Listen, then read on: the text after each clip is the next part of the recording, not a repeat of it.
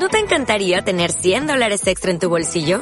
Haz que un experto bilingüe de TurboTax declare tus impuestos para el 31 de marzo y obtén 100 dólares de vuelta al instante. Porque no importa cuáles hayan sido tus logros del año pasado, TurboTax hace que cuenten. Obtén 100 dólares de vuelta y tus impuestos con 100% de precisión. Solo con Intuit TurboTax. Debes declarar para el 31 de marzo. Crédito solo aplicable al costo de la presentación federal con TurboTax Full Service. Oferta sujeta a cambios o cancelación en cualquier momento. Radio 1 de Radio Nacional de España presenta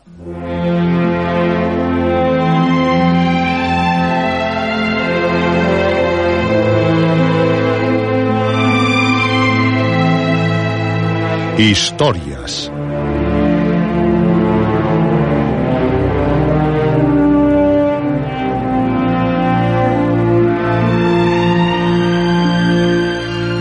Historias de terror, de aventuras, de suspense, de ciencia ficción.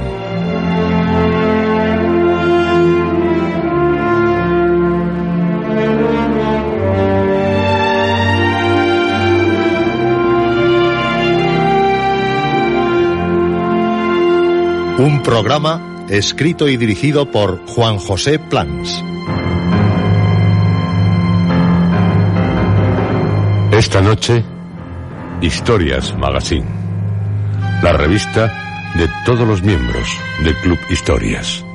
Año segundo, número 4, invierno, 2001.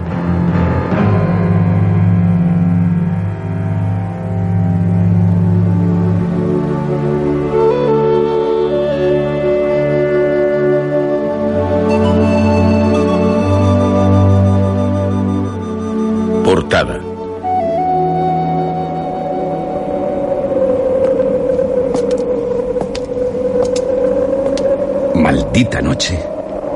Maldito viento, maldito callejón. ¿Qué es este apestoso olor? Oh, qué inmundo. Qué fétido. Ratas. ¡Quietas!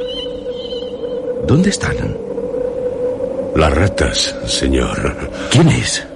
Las ratas son unas hermosas criaturas Son asquerosas. y sirven a quien tienen que servir. ¿Quién es usted? No le veo la cara.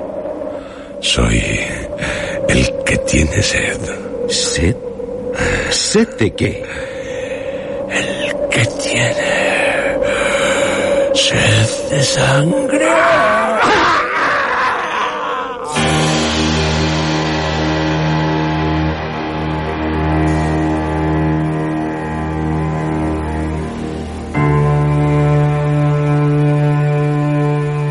Nuestro sonido. El sonido del miedo. El sonido de Historias Magazine.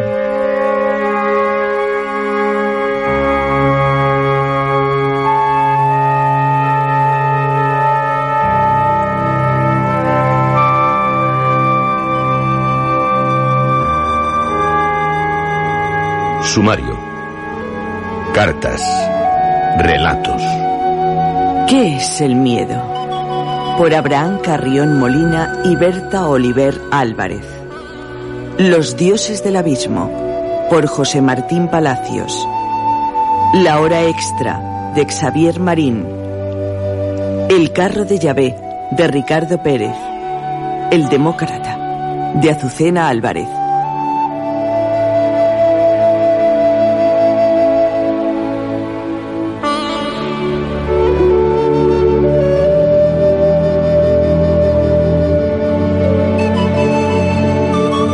Historias Magazine. Su revista. Nuestra revista audio. La revista de todos los miembros del Club Historias. En este número, prepárense. Temblarán. Temblarán con historias escritas por nuestros oyentes. Historias escalofriantes.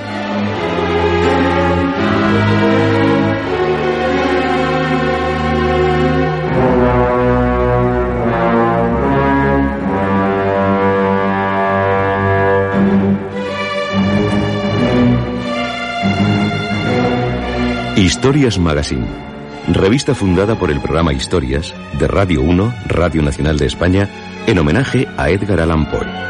Revista Audio.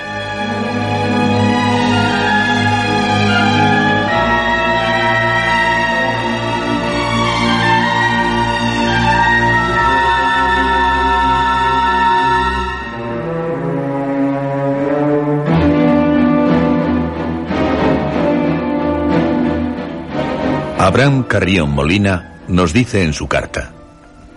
Llevo escuchando vuestro programa desde hace años. Sinceramente, para mí es más que un programa. Desde la primera vez que os escuché, me calasteis muy hondo. Lo compartí con mis amigos y ahora tengo la suerte de compartirlo con Berta, que también está muy interesada en el programa, y juntos hemos escrito la historia que os enviamos. Quiero daros las gracias por esta oportunidad que nos dais a todos los oyentes de poder intervenir en vuestro espacio. Gracias por vuestra compañía en las madrugadas del domingo al lunes, que ojalá fuera para siempre. Esta es la historia que nos han enviado Abraham Carrió Molina y Berta Oliver Álvarez, de Fraga, Huesca. Su título, ¿Qué es el miedo? Otra vuelta de tuerca a una historia conocida y que algunos han vivido para su horror.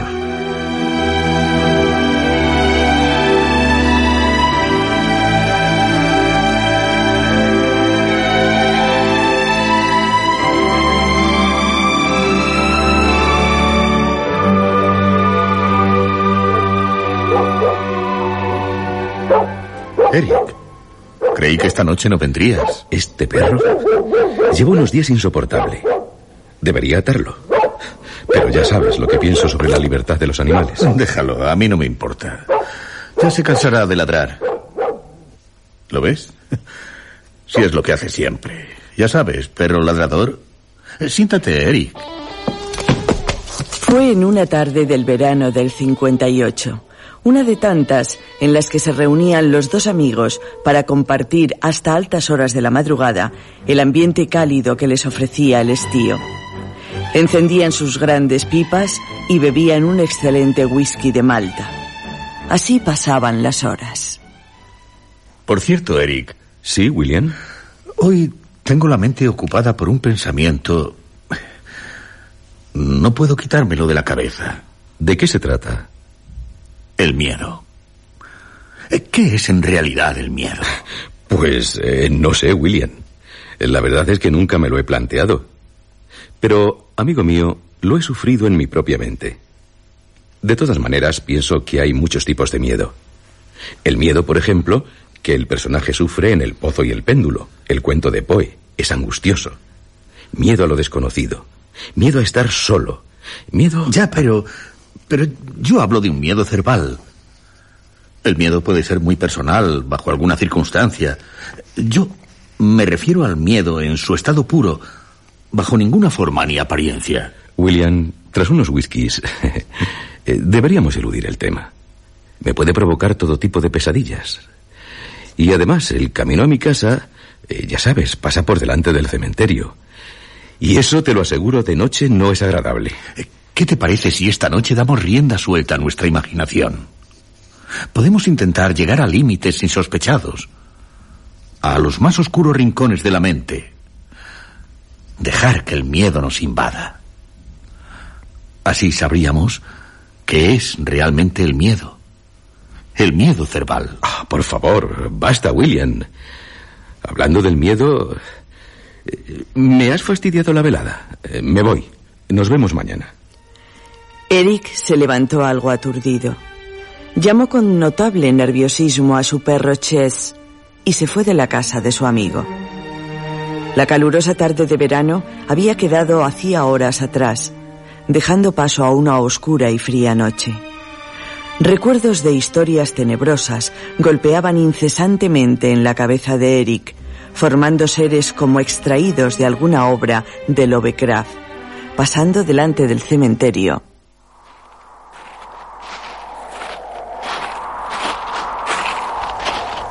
Maldito William.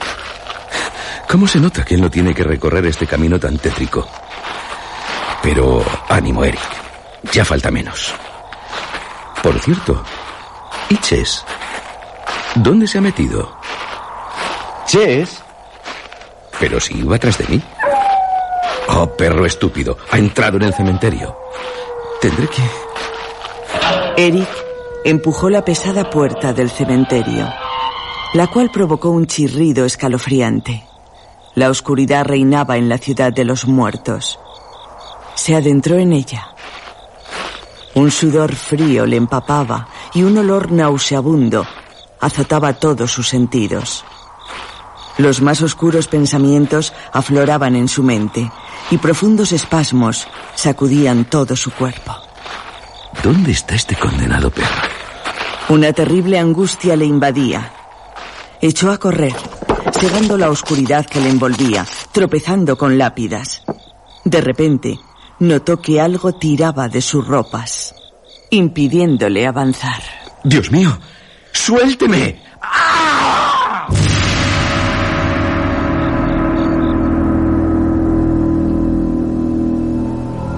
William, al irse a acostar, oyó unos ladridos.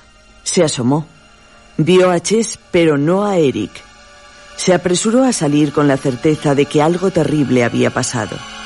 Corrió detrás del perro hasta llegar al cementerio. Entró sobrecogido, buscando a su amigo por todas partes. Hasta que... Eric. Está... Está muerto. Y sus ropas rasgadas. ¡Oh, Dios! La expresión de sus ojos es aterradora. Los músculos de la cara agarrotados. ¿Qué ha visto que le hizo morir? De- Su ropa. Parte de ella está enganchada en una valla. Creyó que alguien... Y solo... Solo se había enganchado a una valla. Pobre Eric.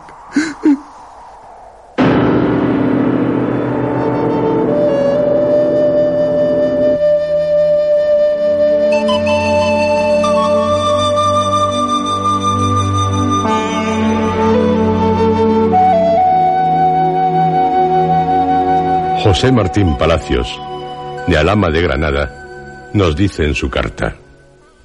Ante todo, merecidas felicitaciones por el espléndido programa con que cada semana nos deleitan. Quiero manifestarles mi enhorabuena además por la oportunidad que nos ofrecen a todos los amantes de la literatura de género de enviar nuestras modestas aportaciones a su espacio. Aprovechando esta iniciativa, me he animado a escribir Los dioses del abismo. Está directamente inspirado en experiencias propias en los viejos cementerios de Arkham y es una especie de tributo personal al gran maestro de Providence. He intentado, tanto en la trama como en el estilo, imitar lo habitual en la obra de Lovecraft, en mi opinión, uno de los autores que mejor supieron captar el verdadero espíritu del terror y plasmarlo soberbiamente en sus escritos. Y ya, de José Martín Palacios, su relato Los dioses del abismo, en homenaje a Lovecraft.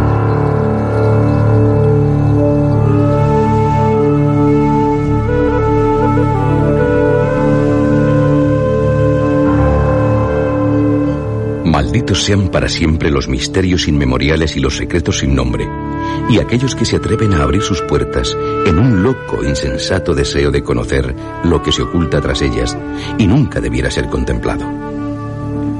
Aquella noche terrible de luna llena, mi amigo Warren y yo penetramos en las ruinas de un arcano y aislado cementerio. Habíamos sido compañeros en el estudio de extrañas y profanas materias, y juntos habíamos navegado por las páginas de prohibidos libros de intemporal antigüedad. Grandes y negras revelaciones se nos habían dado a conocer en tales manuscritos.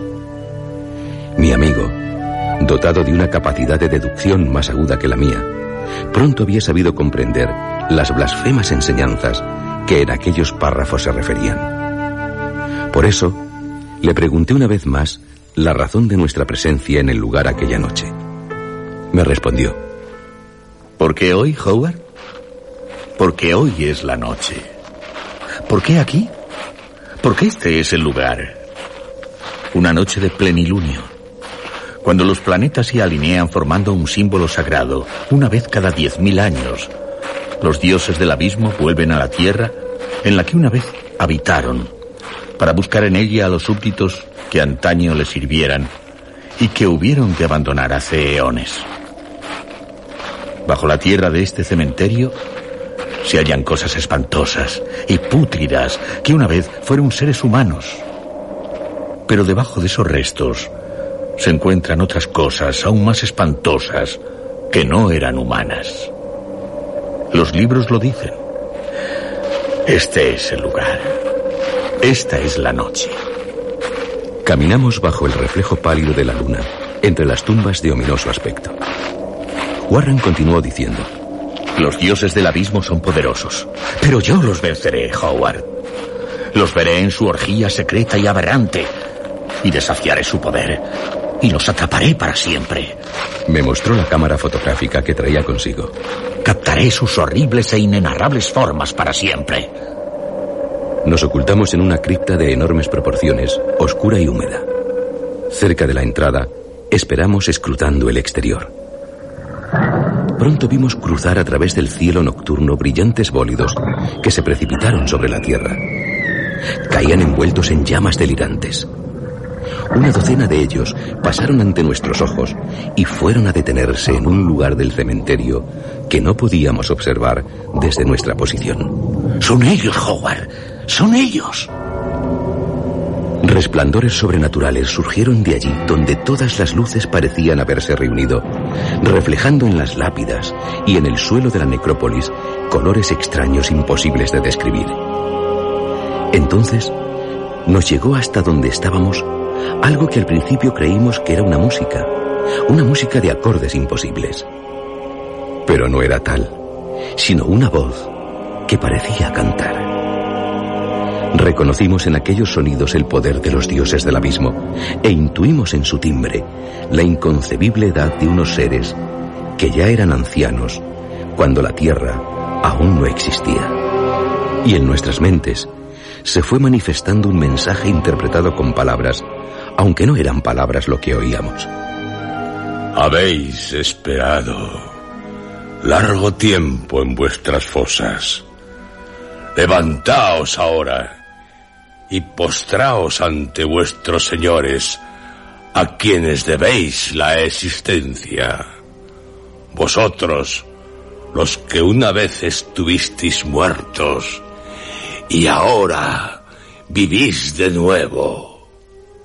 Warren, a mi lado, excitado y fuera de control, se retorció tratando de atisbar desde nuestro escondrijo las luces relampagueantes que nos cegaban y la música voz que penetraba en nuestros oídos. No puedo verlos. Desde aquí no puedo verlos. Se volvió hacia mí. Sus ojos resplandecían con el brillo de la locura. Aferró la cámara fotográfica con fuerza. Voy a salir, Howard. Tengo que verlos. Debo hacerlo. Nadie lo ha hecho nunca, pero yo los veré. Le pedí que no lo hiciera, que permaneciera en nuestro refugio a salvo de aquellos misterios insondables. Pero la demencia ya se había apoderado de él. Pronto desapareció de mi vista. Permanecí expectante. La voz de Warren, horriblemente distorsionada por el terror, me llegó apenas un minuto después. Puedo verlos, Howard. Puedo verlos. Sus formas, Dios. Sus formas no pueden ser descritas. Y sus rostros. Sus rostros son. Ah, no, no, no, no, no. Huye, Howard, huye. Márchate de aquí. Hay cosas que se arrastran y retuercen. ¡Vete de aquí, rápido! Los que una vez estuvieron muertos y ahora viven de nuevo. ¡Huye, Howard! Aquella advertencia terrible me dejó conmocionado, incapaz de realizar el menor movimiento. El horror con toda su fuerza se deslizó por mis venas congelándome y paralizándome. Permanecí mudo, inmóvil, como esperando de nuevo que la voz de Warren sonara en la distancia. Pero su voz no volvió a hablar.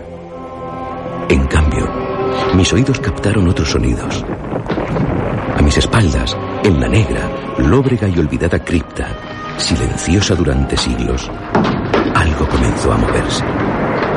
Algo indecible que se agitaba y se sacudía, que luchaba, pugnaba por salir a la superficie.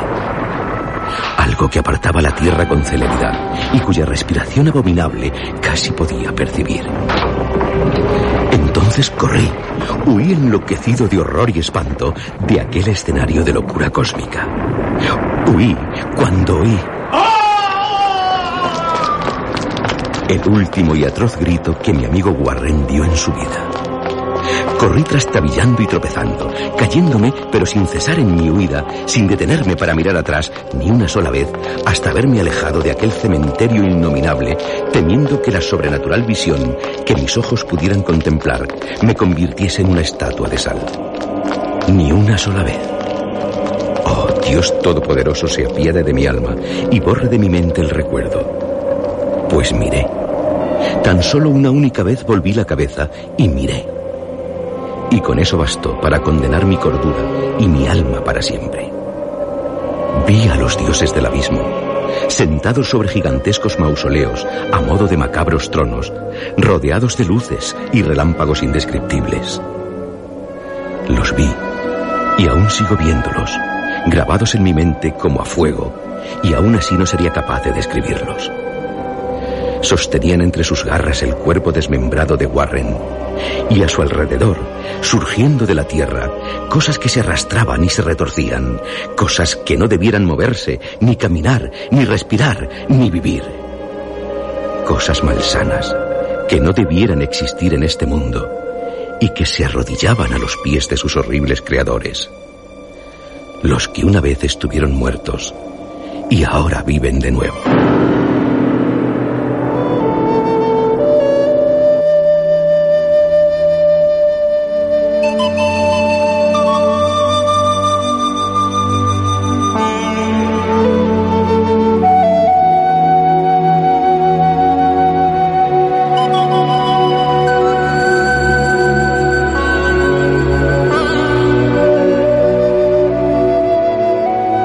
Xavier Marín, de Lleida, nos dice en su carta.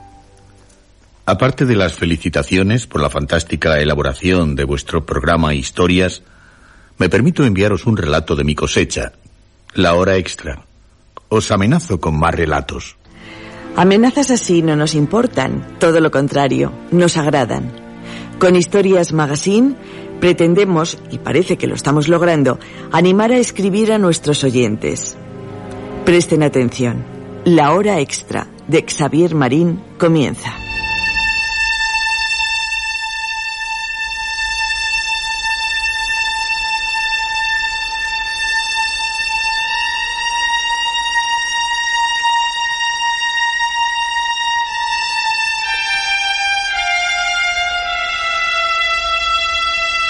Nada más entra en la casa.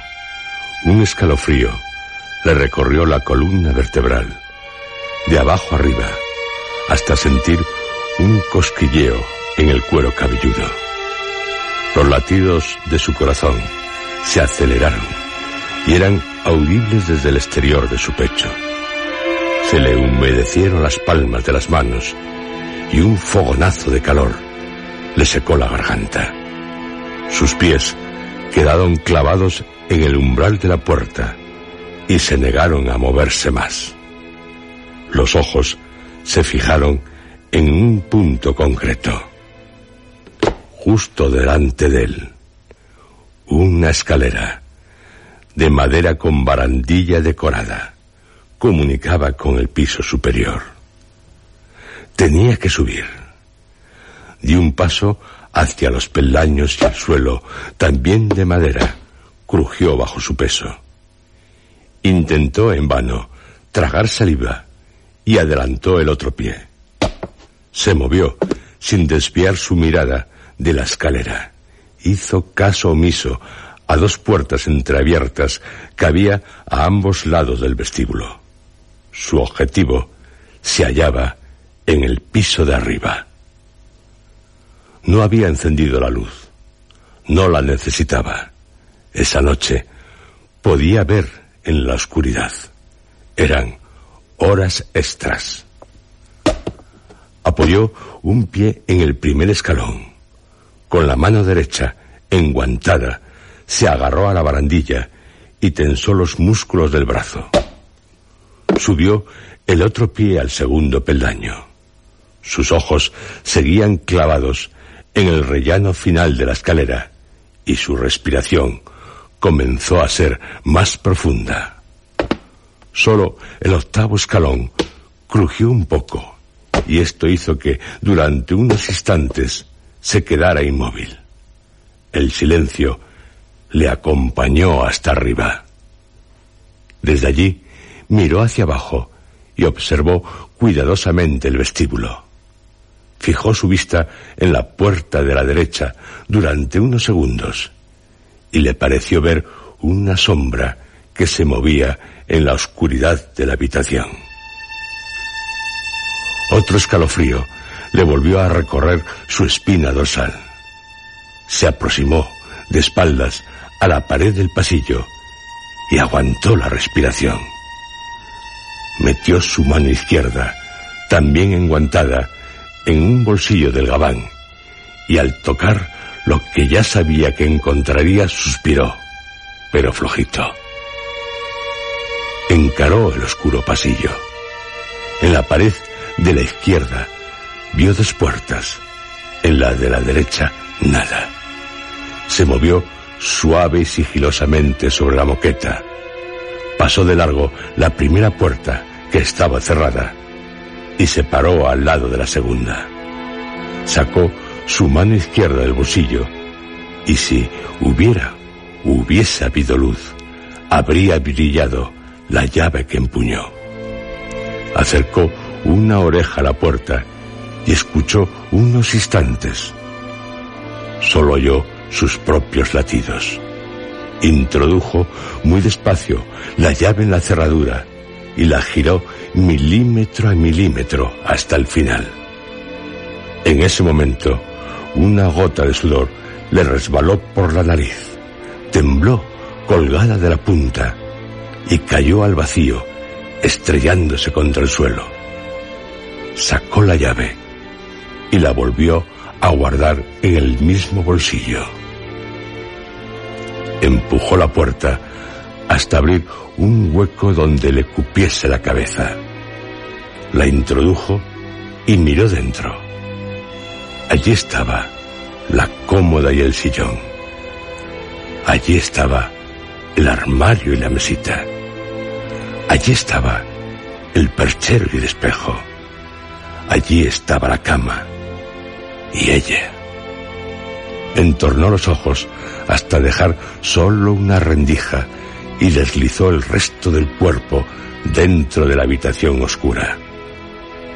Se acercó al lecho y se quedó plantado a los pies, observando fijamente el bulto con forma humana que yacía bajo las mantas.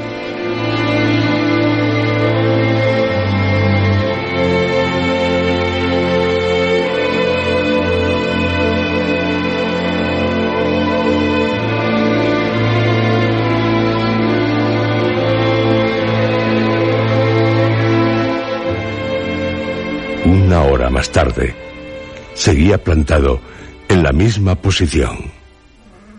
De pronto, su oído se alertó ante un sonido procedente del pasillo.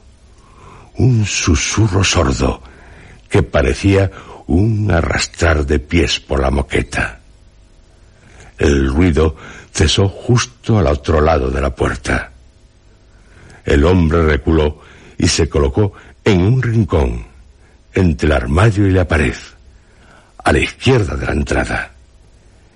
Introdujo la diestra en otro bolsillo de su abrigo y extrajo una pistola con silenciador. Tensó todo el cuerpo y esperó. Durante tres minutos nada ocurrió. Luego la puerta empezó a abrirse sin ruido muy despacio. El hombre se apretó más contra el rincón y aguantó la respiración. En la habitación entró una figura grotesca, muy alta, encapuchada y con túnica negra.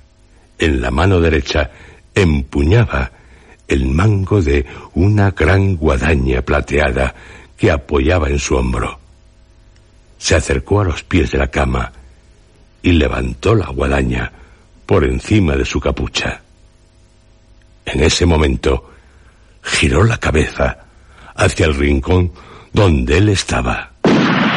Justo en el instante en el que salía una bala en dirección a su frente. Aún dispuso de unas milésimas de segundo para gruñir una maldición antes de que el proyectil le impactara. La figura negra se desplomó sin hacer ruido. Quedó la túnica arrugada en el suelo con la guadaña encima. Salió del rincón, guardó el arma y se acercó. Cogió la túnica y la guadaña y salió de la habitación sin mirar atrás. Cerró la puerta de nuevo con la llave y esbozó una sutil sonrisa. Bajó las escaleras, cruzó el vestíbulo y salió de la casa. Una manzana más allá, tiró la guadaña y la túnica negra en un contenedor de basuras. Se subió el cuello del abrigo y echó a andar de forma cansina en dirección a su casa. Ya haría el informe por la mañana. Una noche más. Otro servicio más. Menos mal que solo le quedaba un mes para jubilarse. El trabajo de ángel de la guarda es muy duro.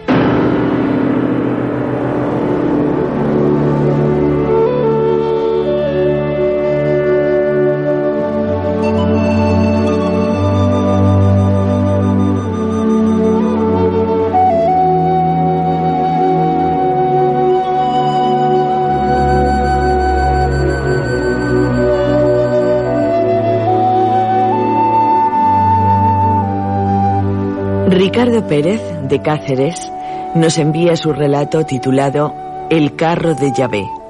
Nos dice en su carta. Me encanta vuestro programa y disfruto pasándolo de miedo con miedo. Que los oyentes también disfruten con tu cuento.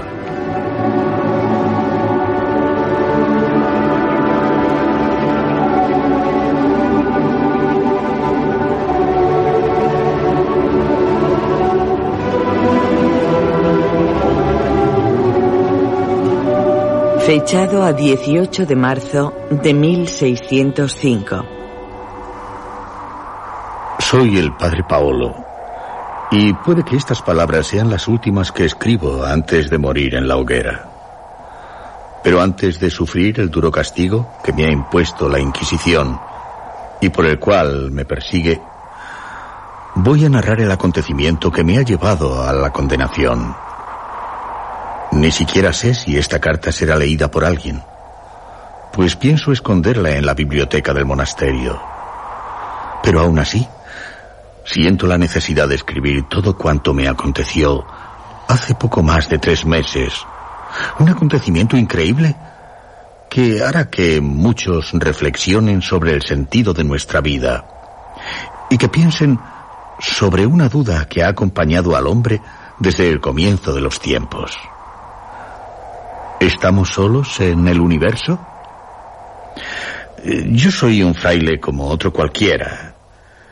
Ingresé en este pequeño monasterio situado al sur de Italia hace más de 30 años. Aquí aprendí a leer y a escribir, algo de lo que me siento muy orgulloso, ya que somos muy pocos los que conocemos el mundo de las letras. El padre Julián y yo somos los encargados de cuidar la biblioteca y de limpiar y restaurar algunos libros que tienen varios siglos y que son un patrimonio cultural. La vida en el monasterio es una vida tranquila y armónica. Aquí cada fraile tiene su función y entre todos hacemos de este monasterio un lugar apacible al que cada día siempre acude algún nuevo visitante, desde un vagabundo hasta algún que otro cazador, buscando siempre una buena sopa caliente y un lugar donde cobijarse. Ahora voy a dedicarme a contar el extraño suceso acontecido y por el que estoy aquí escribiendo esta carta, a pocas horas de mi final. Este invierno está siendo quizá el más duro que yo recuerdo, y por este motivo las cosechas en nuestro huerto han sido escasas, ya que la raíz de los frutos se congela y es prácticamente imposible arrancarlos. Se necesitaría la fuerza de 20 hombres para conseguirlo, y en el monasterio somos 15 y de una edad ya bastante avanzada. Así que la última cosecha de patatas la habíamos dado por perdida, ya que la tierra parecía más bien hielo. Una noche bajé al pueblo para pedir algo de comida al señor feudal, que amablemente y como siempre que lo necesitamos, nos prestó su ayuda muy gustosamente.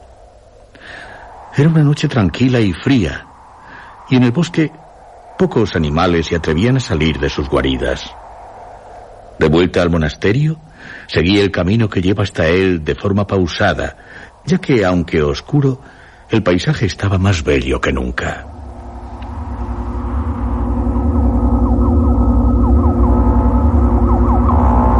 Pero cuando caminaba tranquilo, escuché una especie de zumbido muy intenso que provenía del cielo. Alcé la vista y vi lo más sorprendente que he visto nunca. Era una especie de forma ovoide de un color amarillo tan cegador como el propio sol. Se desplazaba de forma horizontal y a su paso iba dejando una especie de cola de color rojizo que desaparecía enseguida. El extraño objeto se perdió entre las montañas, dejando en el aire un empachoso olor a azufre que me provocó náuseas e hizo que tuviera que sentarme. Oh, Dios mío, dije en aquel momento. Nunca había visto algo parecido. Por el olor a azufre, llegué a la conclusión de que había visto al mismísimo Lucifer. Y esto hizo que comenzara a temblar de miedo. Regresé lo más rápido que pude al monasterio y me acosté sin tan siquiera cenar. Aquella noche no pude conciliar el sueño. Tenía un miedo superior a cualquier otro y una duda me asaltó en aquellos horribles momentos. Recordé el capítulo 1, versículos cuarto y siguientes del libro de Ezequiel, que forma parte del Antiguo Testamento. En él, Ezequiel nos cuenta que vio un carro de fuego en el cielo. Aquello me recordó a lo que yo había visto horas antes. ¿Y si en lugar de Lucifer había sido la propia divinidad la que se había postrado ante mí? No pude responder, pero mientras lo pensaba, algo horrible me alertó. Era ese extraño zumbido otra vez. El sonido provenía del huerto. Y aunque tenía mucho miedo, la curiosidad me llevó a cruzar el monasterio de forma sigilosa y cuando llegué al huerto... ¡Oh, no! Otra vez no. A mil pies del suelo, contemplé de nuevo aquel extraño objeto. Ahora parecían salir de él miles de luces de colores distintos. Y de pronto, algo sobrecogió mi corazón. Un ser descendió del objeto era muy alto, ya que medía casi tres metros. Tenía un rostro bello y un precioso cabello rizado y dorado. Además, vestía un extraño traje de color plateado ajustado al cuerpo y unas grandes botas del mismo color. El extraño ser se acercó a mí y me dijo que fuera con él, ya que parecía hipnotizado, y no pude negarme. Una luz intensa que salió de la base de aquel extraño artefacto hizo que el ser y yo ascendiéramos hasta él como si estuviéramos volando. Aquel gigante me condujo hasta una sala llena de máquinas desconocidas y donde se encontraban otros dos personajes idénticos a él. En esos momentos yo pensé que había sido raptado por esos ángeles de los que se habla en la Biblia y cuya descripción era muy parecida a la de aquellos extraños personajes. El ser que me había elevado hasta el artefacto me dijo como si adivinara mis pensamientos que ellos no eran ángeles, sino que eran una civilización superior a la nuestra que provenía de un universo muy lejano. También me dijo que aunque no fueran ángeles, Sí que cuidaban de nosotros hasta el día de nuestra muerte para después conducirnos al reino del Padre Celestial. Acto seguido, hizo una especie de círculo con su dedo índice en mi frente y después descendimos hasta el huerto. Allí me despedí de él y vi cómo aquel objeto desapareció entre las estrellas.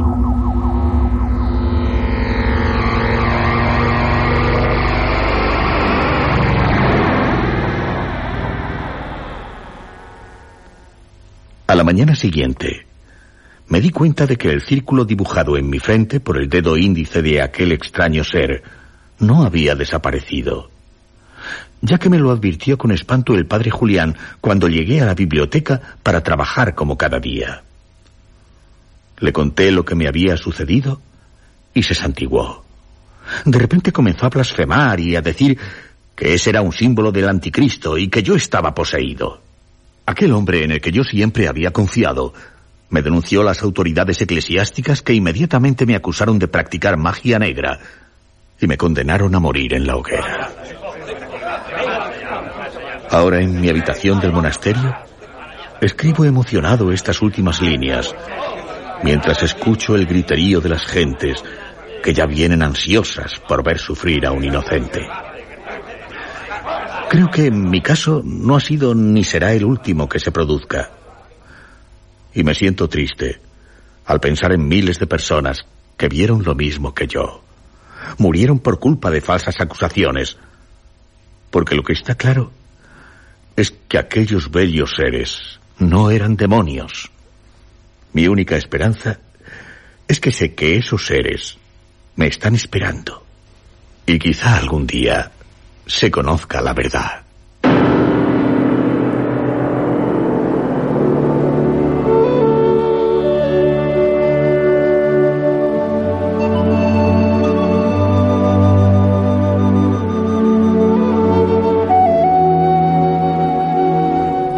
Azucena Álvarez, de Oviedo, nos dice en su carta. Su petición a los oyentes para colaborar en los números de la revista Historias Magazine me resulta irresistible. El programa ofrece la posibilidad a quienes tenemos cierta inquietud literaria de dar publicidad a nuestros trabajos. Realmente es un orgullo para todos nosotros que los emitan por radio y los rescaten del fondo de los cajones donde suelen dormir un sueño justo en mi caso, no tengo más palabras de agradecimiento para su labor y la amabilidad con que nos tratan. De Azucena Álvarez, les ofrecemos el relato que nos ha enviado, titulado El Demócrata.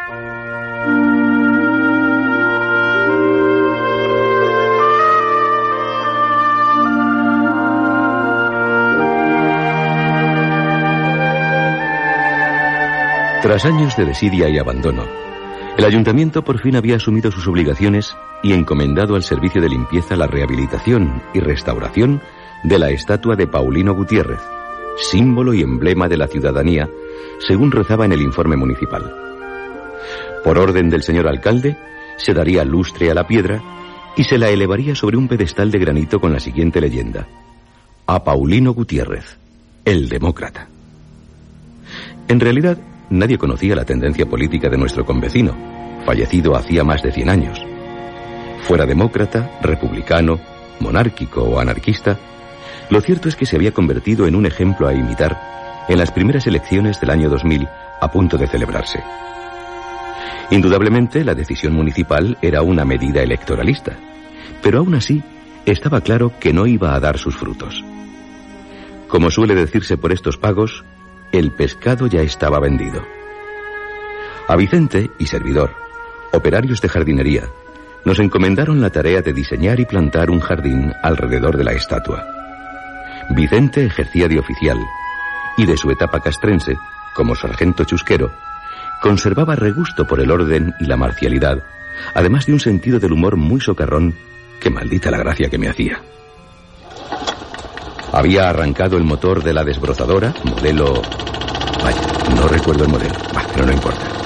El caso es que estaba dispuesto a recortar los arbustos y las malas hierbas que llegaban hasta la cintura de Paulino, cuando sentí un ligero latigazo en la espalda, como si alguien hubiera agarrado mis tirantes y luego los hubiera soltado. Me giré hacia atrás y sin darme cuenta, dirigí la desbrozadora a los pies de la estatua. Que no he sido yo, hombre, que ha sido él, que está vivo. Vicente, déjate de tonterías y échame una mano, anda. ¿No me crees? La estatua no es lo que parece. Cuentos de viejas. Venga, a trabajar. Si la golpeas con los nudillos. Cuando me volví, descubría que la rueda dentada había cerrado la mitad del pie izquierdo de la estatua, dejando a la vista otro material diferente a la piedra. Buena la has hecho. Oye, y yo no tengo culpa alguna, que conste. Intentaré arreglarla. De acuerdo, es cosa mía. Pero ayúdame. Intentamos arreglar el estropicio. Fue inútil. Espartimos un poco de argamasa sobre el desperfecto, pero esta, en lugar de fraguar, devoraba el resto del material a su alrededor. La punta del pie, el talón y el tobillo salieron a la luz, mostrando una especie de zueco de madera y un trozo de tela que parecía el dobladillo de un pantalón. Como es lógico, inmediatamente dimos parte a la policía y al ayuntamiento. Y poco después, una grúa municipal procedió a llevársela a una nave de alquiler de maquinaria agrícola para investigar la existencia de lo que suponíamos un molde de madera y tela. Y huesos, porque debajo de esta fina capa pétrea se encontró un cuerpo casi momificado, vestido de traje y tocado con sombrero. Aquella estatua, en cuya pose muchos querían ver la actitud de un votante, no era más que el esqueleto de un hombre adulto, erguido, en posición de avanzadilla, que mantenía entre sus manos un viejo sobre de papel ajado. Extraño, ¿eh? Muy extraño.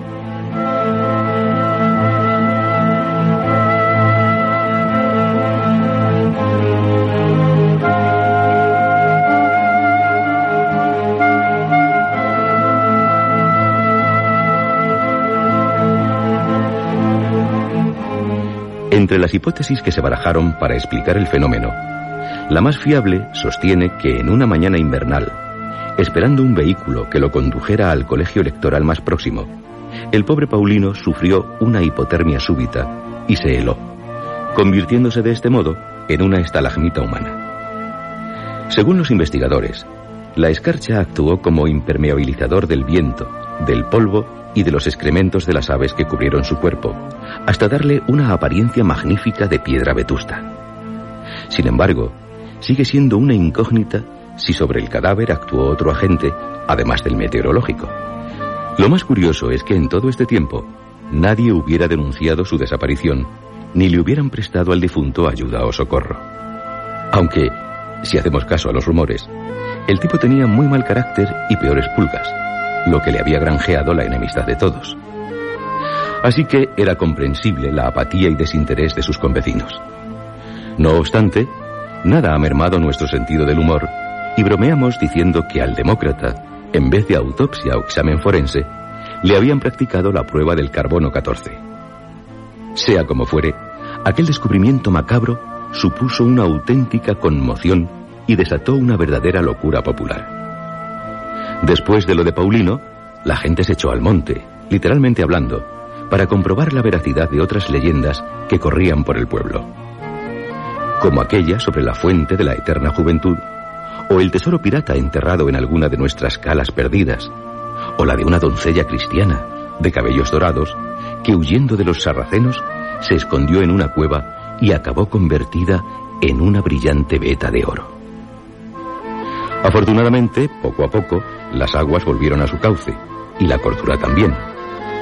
Cientos de buscadores de sueños acabaron dormidos y extenuados tras arduas y agotadoras jornadas de búsqueda infructuosa.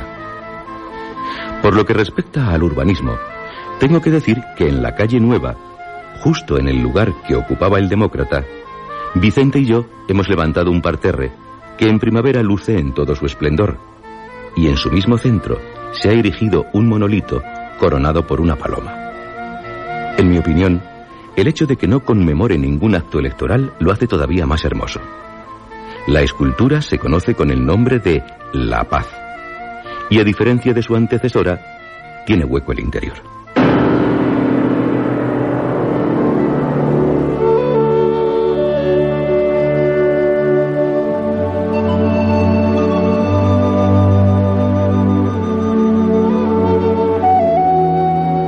En el próximo número de Historias Magazine, más colaboraciones de miembros del Club Historias. Nuestro club, el de los osados, intrépidos, valientes, el de los que no les asusta el sonido del miedo, porque con él se lo pasan de miedo, con miedo.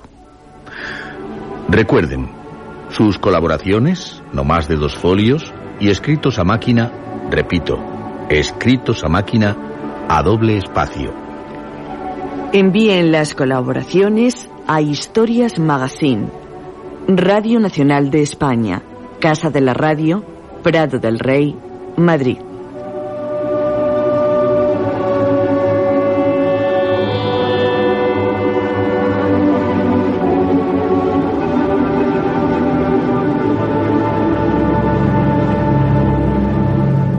Atreverán a vivir la historia que les ofreceremos en nuestros próximos programas. Seguro que sí. Aunque, les advierto, es una historia muy inquietante, angustiosa, sobrecogedora. La historia de una momia. Una historia con presencia abominable.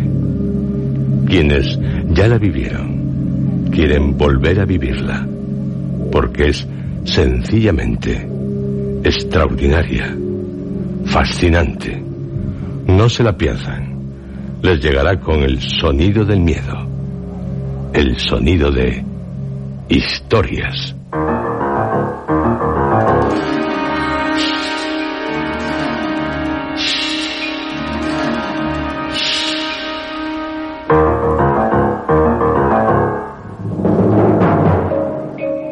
Escuchado ustedes dentro de la serie Historias. Historias Magazine, invierno.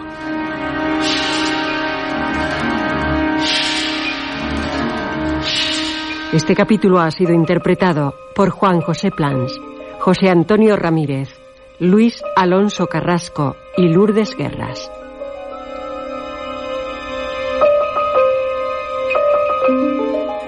Efectos especiales, Joaquín Úbeda. Realización técnica, Adolfo Abarca y Juan Manuel Pérez Morales. Dirección, Juan José Plans.